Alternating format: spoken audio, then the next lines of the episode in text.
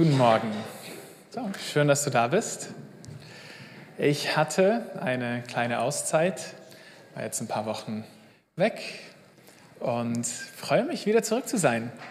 All diejenigen, die für mich gebetet haben, an mich gedacht haben, herzlichen Dank dafür. Äh, es ging mir, es war eine gute Zeit, es geht mir gut, genau. Liebe ist, einander zu lieben. Danke. Einander zu lieben. Ich möchte damit anfangen, äh, für diejenigen, die zum ersten Mal da sind, wenn du, wenn du neu bist, wenn du zuschaust im Livestream äh, und uns neu bist, ist mir ganz wichtig zu sagen, dass, dass ich mich freue darüber, dass du da bist und dass du dich ganz wohlfühlen sollst hier bei uns. Wir haben für diese Themenreihe Liebe ist haben wir so einen Kurzfilm gemacht und den für diejenigen, die noch nicht gesehen haben, möchte ich nochmal zeigen, damit ich dann die Predigt, äh, in der Predigt das aufgreifen kann und ein paar Gedanken dazu äußern kann. Also, Film ab.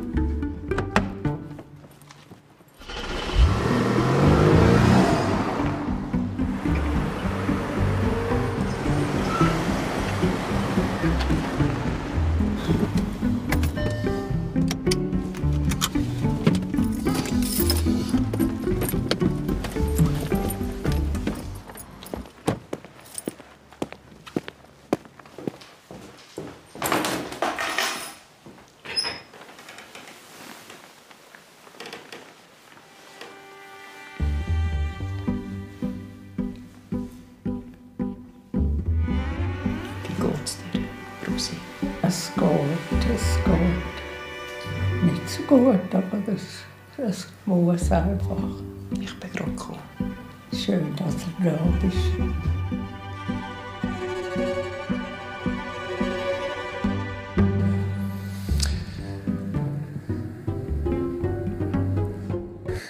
Liebe ist. So dieser Kurzfilm, den haben wir zu der Themenreihe, zu dieser Aktion, in der wir drin sind, Liebe ist gedreht. Und es ja, hat schon ein bisschen provoziert, hat ein bisschen Kontroversen ausgelöst, sich einige Leute gemeldet und gesagt, also, was ist denn das für ein Film? Was ist, was, ist für, was ist das für eine Aussage? Was ist das Statement eigentlich? Ist das Liebe? Und äh, das ist genau die Idee. Es soll ein bisschen provozieren. Diese Themenreihe soll damit ringen, was ist Liebe?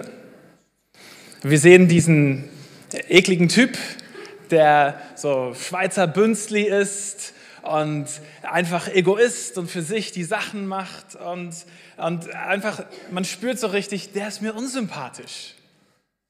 Marco spielt das super. Er ist im echten Leben ist er sympathisch, aber da ist er so unsympathisch. Und man denkt, was eben für ein Egoist. Und dann aber sieht man eine andere Seite seines Lebens. Naja, mit seiner Großmutter ist er irgendwie anders ja, was ist denn jetzt Liebe? Und heute Morgen möchte ich mit euch ein bisschen darum ringen, eine, eine Definition von Liebe zu finden.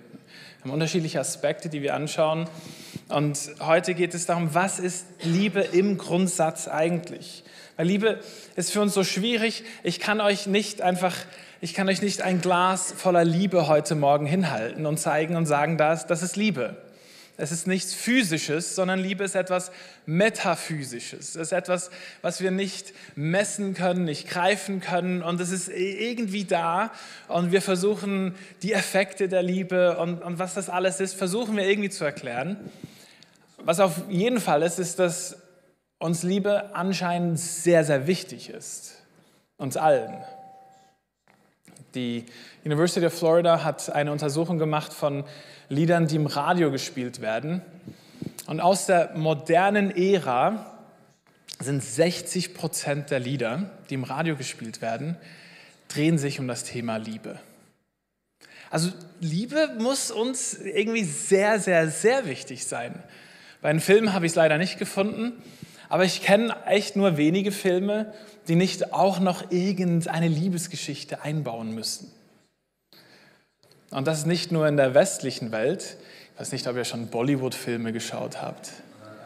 Ich habe noch nicht viele gesehen.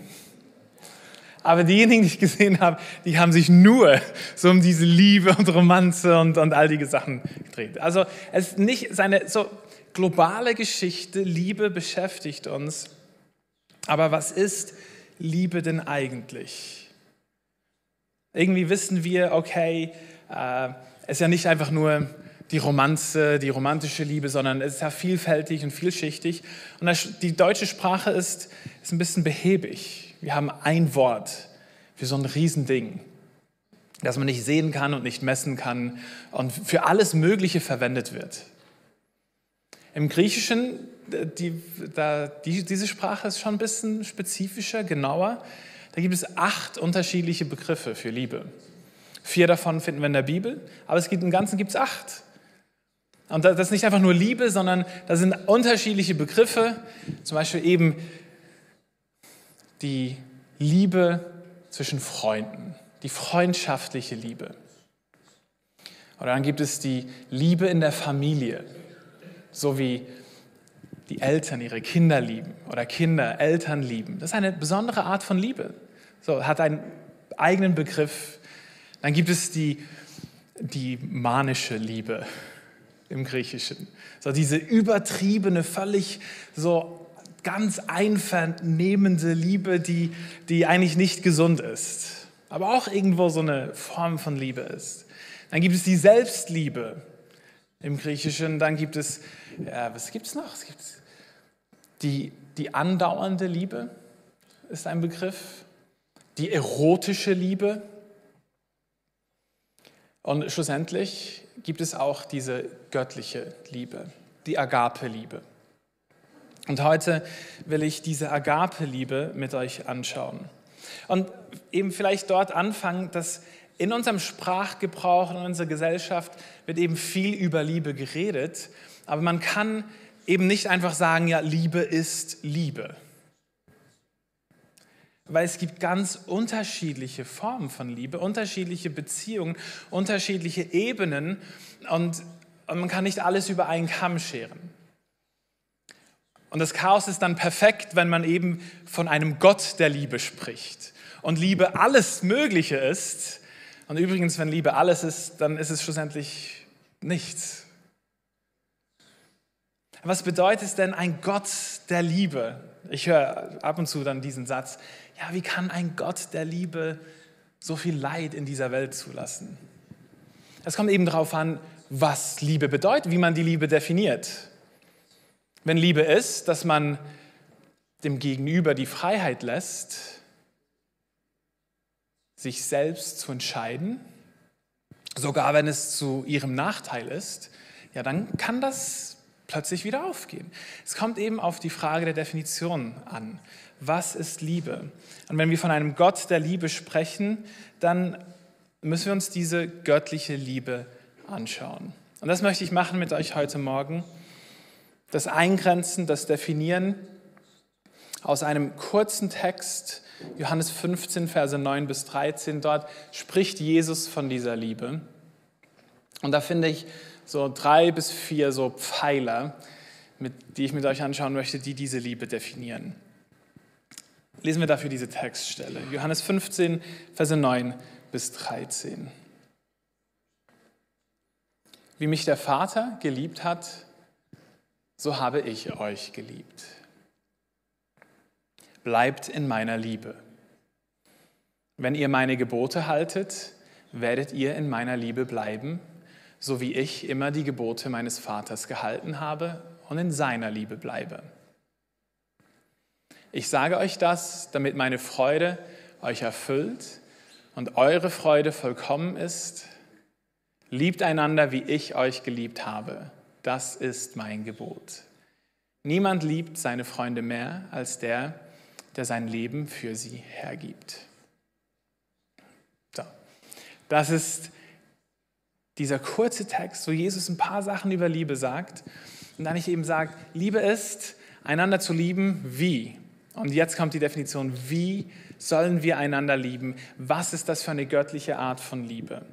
Und das Erste, was wir finden, für mich die, die, so der erste Pfeiler, den ich gerne stecken möchte, um das zu definieren, ist, dass Liebe von Gott initiiert wird. Also diese göttliche Liebe, diese Agape-Liebe, von der wir hier sprechen, ist nichts, was von uns herauskommt. Es ist nichts, was wir selber produzieren können. Diese Liebe ist also etwas, das eigentlich von außerhalb von uns kommt. Es ist etwas, das von Gott initiiert wird. Es heißt hier in diesem Text, es heißt, wie mich der Vater geliebt hat, so habe ich euch geliebt. Also Jesus ist das Modell. Er sagt uns, wir sollen einander lieben, so wie er uns geliebt hat. Und das Modell ist der Vater mit seiner Liebe und Jesus, wie die sich geliebt haben. Und er sagt, der Vater hat mich geliebt. Die Initiierung, die Liebe, die kommt von Gott. Die können wir uns nicht durch Eigenanstrengung oder Eigenwillen, das, das können wir nicht erreichen, sondern diese göttliche Liebe, die kommt von außen. Es bedeutet eigentlich, es ist Gnade. Es ist ein Geschenk. Diese göttliche Liebe ist nichts, ist eben nicht so, streng dich an und hab deine Mitmenschen mehr lieb und jetzt mach noch irgendwas dazu. So funktioniert es nicht. Es wird initiiert von Gott. Sie geht von ihm aus und durch diese Initiierung kann sie dann zu uns kommen. Der Autor von diesem Evangelium, der das aufgeschrieben hat, was Jesus hier sagt, der sagt in einem seiner Briefe im ersten Johannes Brief 4.19 sagt er, wir lieben, weil Gott uns zuerst geliebt hat. Also diese Reihenfolge ist ganz, ganz wichtig, wenn wir jetzt über diese Agape-Liebe reden, weil die wird am Ende werden merken, das ist eine ganz extreme Form von Liebe, die eigentlich all dem widerspricht fast, was wir wollen. Es ist, es ist außerhalb von uns und deshalb braucht es diese Initiierung von außerhalb. Dann habe ich mir die Frage gestellt, okay, wie hat denn der Vater den Sohn geliebt? Was, was sehen wir da? Wie, wie ist denn diese Liebe? Wie, wie wird das initiiert? Wie kommt das von außen her? Und da muss ich an die Szene denken, wo Jesus sich hat taufen lassen. Da haben wir diese ganze Dreieinigkeit auf einmal vorhanden. Wir haben Gott, den Sohn, der sich taufen lässt. Dann haben wir Gott, den Vater, der vom Himmel her spricht und alle hören es, die da sind. Und er sagt, dies ist mein geliebter Sohn, an dem ich wohlgefallen habe. Und dann nach Gott der Heilige Geist in Form der Taube runterkommt auf die Schulter von Jesus. Also wie sieht die Liebe vom Vater zum Sohn aus? Es ist, dass er ihn öffentlich bestätigt. Also öffentlich vor allen anderen sagt er, das ist mein geliebter Sohn. Dann können wir die Übertragung, wie liebt Jesus uns denn? Und es ist eben genau das, dass Jesus sich öffentlich zu uns Menschen gestellt hat. Er hat den Himmel verlassen und ist in diese Welt gekommen, dass er Weihnachten, was wir feiern, Advent, er ist gekommen. Er hat die Herrlichkeit verlassen, den Himmel verlassen und kommt zu uns und er stellt sich zu den Menschen. In aller Öffentlichkeit nicht irgendwie versteckt. Und, und so, das ist diese Liebe von, vom Vater zum Sohn, ist in aller Öffentlichkeit, ich stelle mich zu dir, du bist mein geliebter Sohn, an dir habe ich vorgefallen. Und wie Jesus das für uns tut, ist, er verlässt den Himmel und er wird Mensch wie du und ich. Er stellt sich an unsere Seite. Er kommt in unsere Leben hinein. Er ist nicht weit weg, sondern er stellt sich zu dir. Er will zu dir kommen. Es gibt eine Stelle in der Offenbarung, wo es heißt, ich stehe an der Tür und ich klopfe an.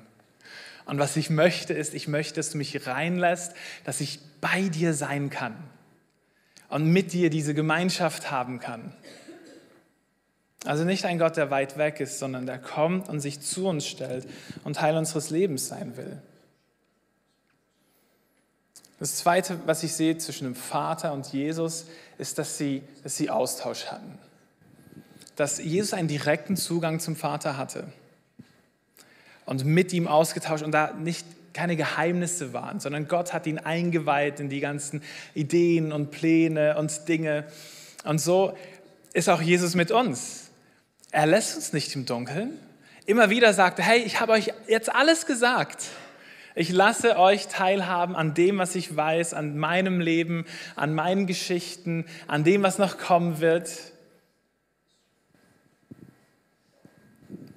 Und das Dritte, was ich sehe, ist, dass Gott der Vater seinem Sohn Jesus eine herausfordernde Aufgabe zugetraut hat.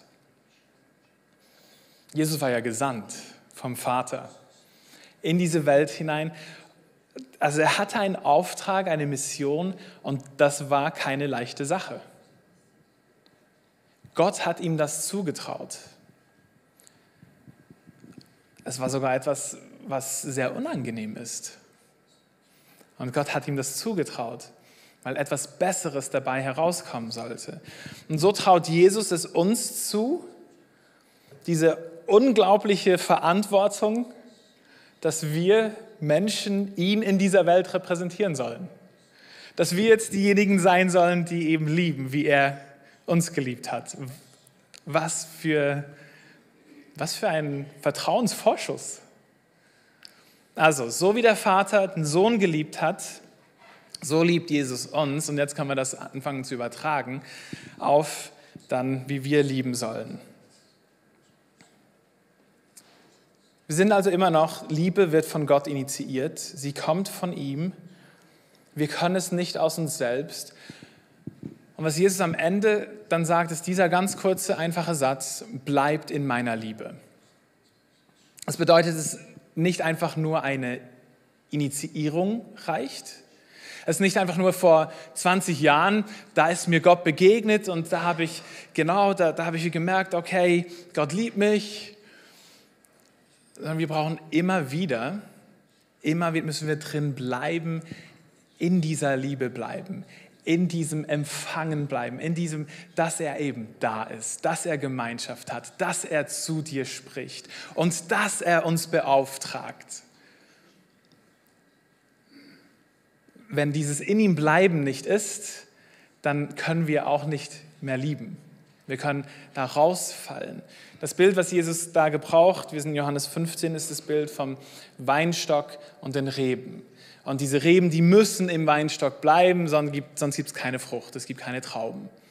Und genauso ist es bei uns, es wird initiiert von Jesus, diese Liebe. Und wir müssen da drin bleiben und auch ringen darum, da drin zu bleiben, damit es durch uns hindurch dann etwas hervorbringen kann, was wir selbst nicht könnten.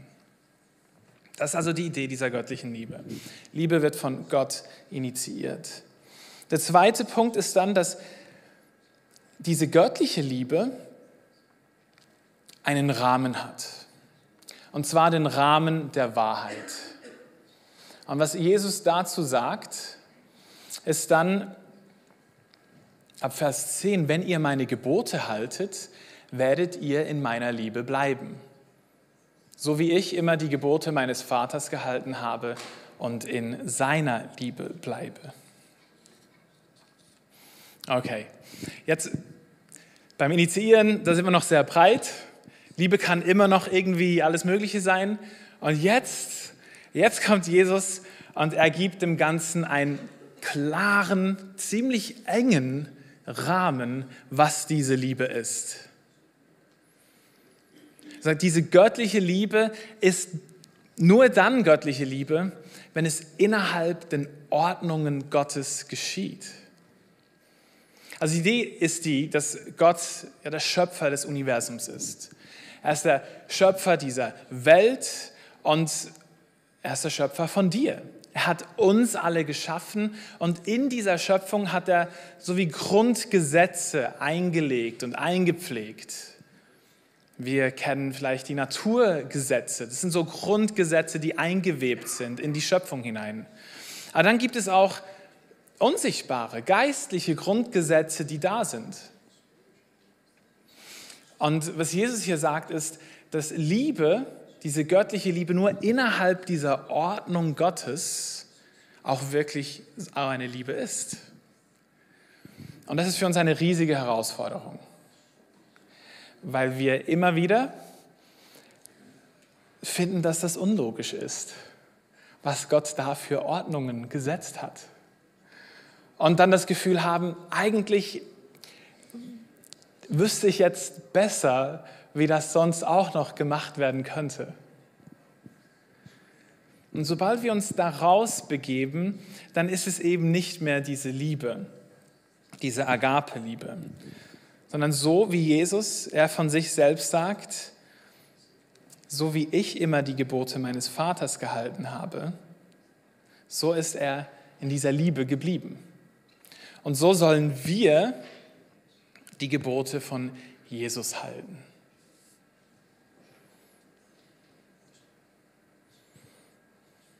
Das ist eine klare Abgrenzung. Kann man sich fragen, okay, was sind denn die Gebote von Jesus? Relativ einfach. Ich kann einfach die Bergpredigt durchlesen, Matthäus 5 bis 7. Da erklärt Jesus so, wie Gott sich diese Schöpfung und diese Welt gedacht hat und wie sein Reich des Friedens, der Freude und der Gerechtigkeit funktioniert. Und in diesem Rahmen, in dieser Ordnung drin, da ist Liebe möglich. Und wenn wir dann unseren eigenen Weg gehen und das Gefühl haben, ah nein, wenn ich es anders mache und so mache, das ist doch auch Liebe.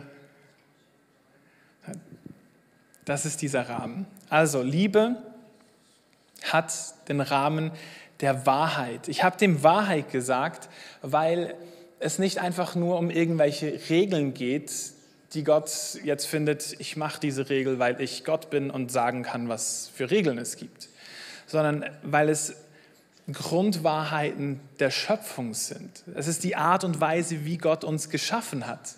Deshalb ist es, wir stoßen uns an, an der Grundidee, wie wir funktionieren sollen. Deshalb ist der Rahmen ist die Wahrheit, diese Ordnungen. Das heißt, in der Liebe zu bleiben, bedeutet auch innerhalb dieses Rahmens der Wahrheit zu bleiben, die Jesus uns für unsere Leben gibt. Der dritte Pfeiler, an dem wir Liebe definieren können, finden wir dann im Vers 13. Liebe ist Hingabe bis hin zur Selbstaufgabe. Niemand liebt seine Freunde mehr als der, der sein Leben für sie hergibt. Ich habe dann gelesen, niemand liebt seine Freunde mehr. Also anscheinend kann man weniger lieben und man kann mehr lieben. Man kann also in der Liebe wachsen. Und was ist so das meiste, das größte Mehrlieben? Das hat damit zu tun, dass man sich selbst aufgibt, dass man sich anderen ganz hingibt. Und Jesus sagt ja die ganze Zeit, definiert Liebe daran, dass er sagt, so wie ich euch geliebt habe.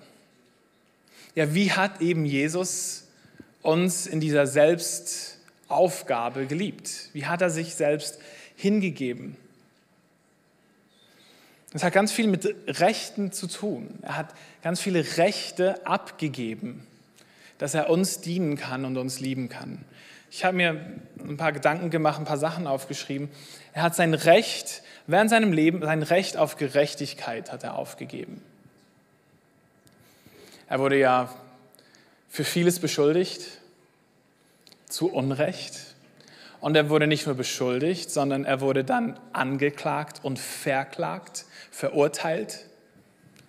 Und er stand da und hat sein Recht auf Gerechtigkeit hat er aufgegeben.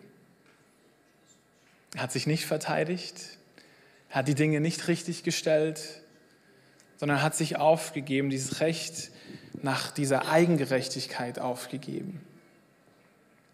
Er hat sein Recht auf Ehre aufgegeben. Ich meine, das ist ja Gott, der Mensch wird, der war und der ist und der noch kommt, von Ewigkeit zu Ewigkeit. Also ihm gebührt alle Ehre. Und er kommt in diese Welt, die ihn verstoßt, die ihn nicht anerkennt. Und was erlebt er? Er erlebt, dass er bespuckt wird. Er erlebt, dass er geschlagen wird. Er erlebt, dass man ihn verhöhnt. Er gibt sein Recht auf, geehrt zu werden, obwohl ihm die größte Ehre zugestanden wäre. Er hat sein Recht auf Reichtum aufgegeben. Ich meine, ihm gehört die ganze Erde. Mein ist das Silber und das Gold, spricht der Herr. Er, er, er kommt in diese Welt in, in absolute Armut hinein.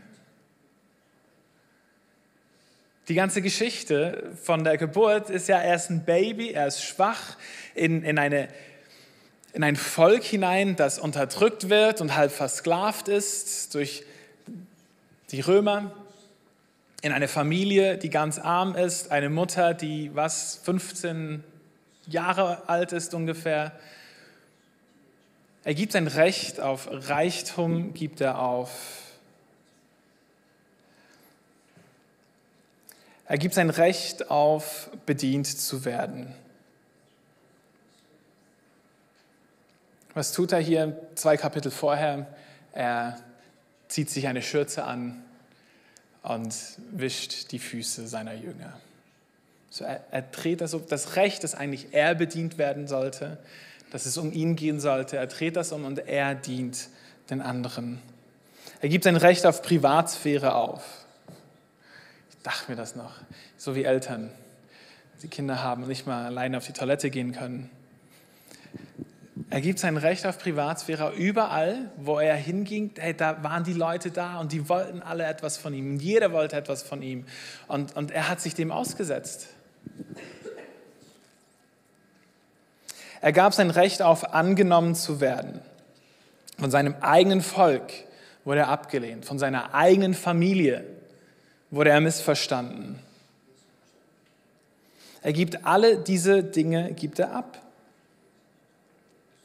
Und schlussendlich, und das ist der Höhepunkt, ist das, was man wahrscheinlich als erstes daran denkt, ist, er gibt sein Recht auf Leben auf. Es geht bis zum, bis zum Schluss, bis zum Tod hin, gibt er sein Recht auf zu leben. Und das tut er alles, weil das Liebe ist. Diese göttliche Liebe ist. Eine Liebe ist, die uns widersteht. Und dann, ich, ich höre schon dann die Sätze und die Gespräche zum Teil im Nachhinein. Ja, man muss aber aufpassen, man muss ja vorsichtig sein. Man kann ja einen Burnout kriegen, wenn man sich selbst aufgibt. Und man kann ja ausgenutzt werden, wenn man sich selbst aufgibt. Und, und das ist hier ganz, ganz gefährlich. Aufpassen. Und denke, ja, also was hat Jesus hier uns vorgelebt? in der Liebe zu bleiben und in diesen Ordnungen Gottes zu bleiben, sich von Gott lieben zu lassen und aus dem heraus, weil man da drin bleibt, sich dann einfach den Menschen so hinzugeben und zu verschenken und, und alles zu geben, was man hat. Also mich, mich bewegt, was Jesus für mich getan hat. Das bewegt mich. Und es fordert mich heraus, aber es reizt mich eigentlich, eigentlich will ich dasselbe doch auch tun.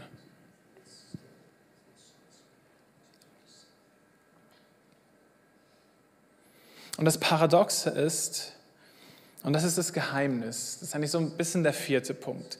Wenn wir über Liebe reden in der Gesellschaft, hat es für uns immer mit einem ganz starken Gefühl zu tun, mit Emotionen mit einem Gefühl der Zuneigung, einem Gefühl der Lust oder ein Gefühl, ein Gefühl der Leidenschaft.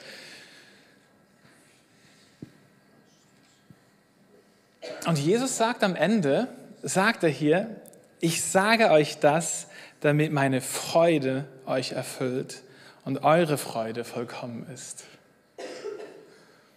Also er verknüpft dann ganz am Ende, verknüpft er so, wenn Gott das initiiert und wir in dieser Liebe drin bleiben und wir uns selbst dann verschenken und selbst aufgeben, das sagt er uns alles, dass wir diese Agape-Liebe leben, damit wir Freude haben, wie er Freude hat. Und Freude ist, das ist dann ein Gefühl. Das ist eine Emotion. Und das hat mich dann so bewegt. Ich dachte, okay, Jesus sagt das nicht, damit wir einfach, oh, ich gebe mich auf und jetzt liebe ich und, und äh, es geht nicht mehr um mich und, und keiner denkt an mich. Oder, es gibt ja alles diese, diese Gefahren, da reinzugehen. Aber Jesus sagt, nein, und das ist Paradoxe, das ist das unglaublich Paradoxe, ist, nein, das ist der Weg der Freude. Hey, wenn ihr in dieser Liebe bleibt und auch, und das ist wieder, das ist so unlogisch, ich weiß, total, es macht doch gar keinen Sinn. Aber es macht eben in der Ordnung und wie Gott uns geschaffen hat, macht es Sinn, dass das Freude macht. Dass es uns Freude gibt. In meiner Auszeit jetzt, eben das waren vier Wochen, habe ich mir schon ab und zu die Frage gestellt, boah, okay, so diese Aufgabe und diese Rolle, in der Kirche. Ja, warum tut man sich das an? Das ist auch ein Selbstaufgeben. Und zu der Klarheit dann zu gelangen, ey, wenn ich da reinstehe, ja, es kostet, kostet viel. Aber es ist so die Freude die Freude zu erleben, wie Gott durch mich hindurch anderen dienen kann, andere lieben kann. Und das hat nicht einfach nur jetzt mit so einer Aufgabe zu tun, sondern überall, wo wir sind. Ich verstehe so gut diese Gedanken, die wir haben. Wir sagen, oh, warum macht man das eigentlich? Aber wenn man es macht, was man erlebt, diese Freude, die Jesus hat, das wird dann zu unserer Freude. Und das wünsche ich mir für mein Leben, das wünsche ich mir für uns als Kirche an dieser Weihnachtszeit, dass wir in dieser Freude sein dürfen. Und dass diese Freude doch tatsächlich dadurch kommt, dass wir uns in diese göttliche Liebe hineinstellen, uns lieben lassen, uns in diesen Rahmen, diese Ordnung, diese Wahrheit Gottes hineinstellen und uns dann einfach einen Menschen verschenken uns selbst loslassen und selbst aufgeben, damit Gott durch uns hindurch Menschen lieben kann.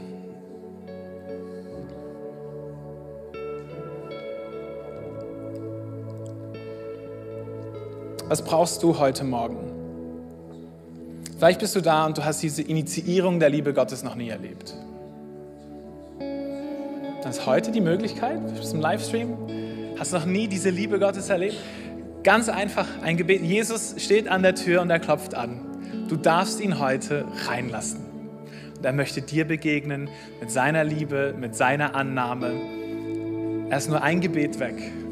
Sag, Herr, kannst beten. Jesus, hier bin ich, komm und begegne mir. Ich lass dich rein. Vielleicht bist du da und, und diese Initiierung ist lange her und irgendwie bist du aus dieser Liebe rausgefallen kannst du heute zurückkommen. Jesus ist da mit offenen Armen. Dieses Herausfallen hat eben oft auch damit zu tun, dass man diese Ordnungen, diese Wahrheit von Jesus verlässt und einen Weg geht, von dem man denkt, ich weiß es besser. Und das wird besser kommen. Jesus ruft dich heute zurückzukommen. Komm in meine Wahrheit hinein, in meine Ordnungen hinein. Dort gibt es Frieden und das führt dann auch zur Freude.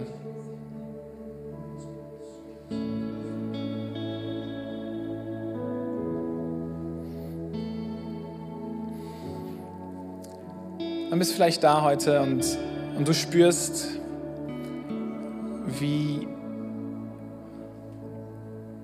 wie in dir so ein Widerstand ist, eine Angst ist, dich aufzugeben. Und, und diesen Schritt wirklich zu tun und sagen, okay, ich, ich gebe meine Rechte auf ich gebe meine Ehre auf. Ich, ich, ich gebe die Sachen auf, damit Gott durch mich anderen Menschen dienen kann.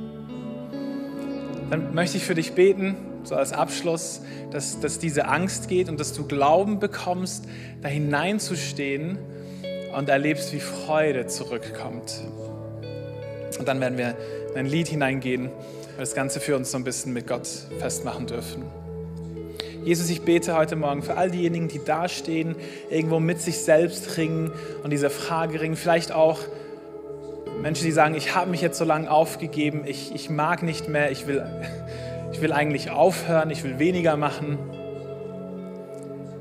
Heiliger Geist, ich danke dir, dass du uns alle individuell leitest. Und ich bete darum, dass du reinkommst in diese Situation, diese Gedanken und dass du ganz klar sprichst, was dein Auftrag ist, was dein Zeitpunkt ist und dass du Mut schenkst und Glauben schenkst, in diese Liebe hineinzustehen, welches das Leben für andere hingibt. Ich bete für uns als Kirche, dass wir eine Familie von Menschen sein dürfen, die ihre Leben aufgeben, damit andere leben können. Amen.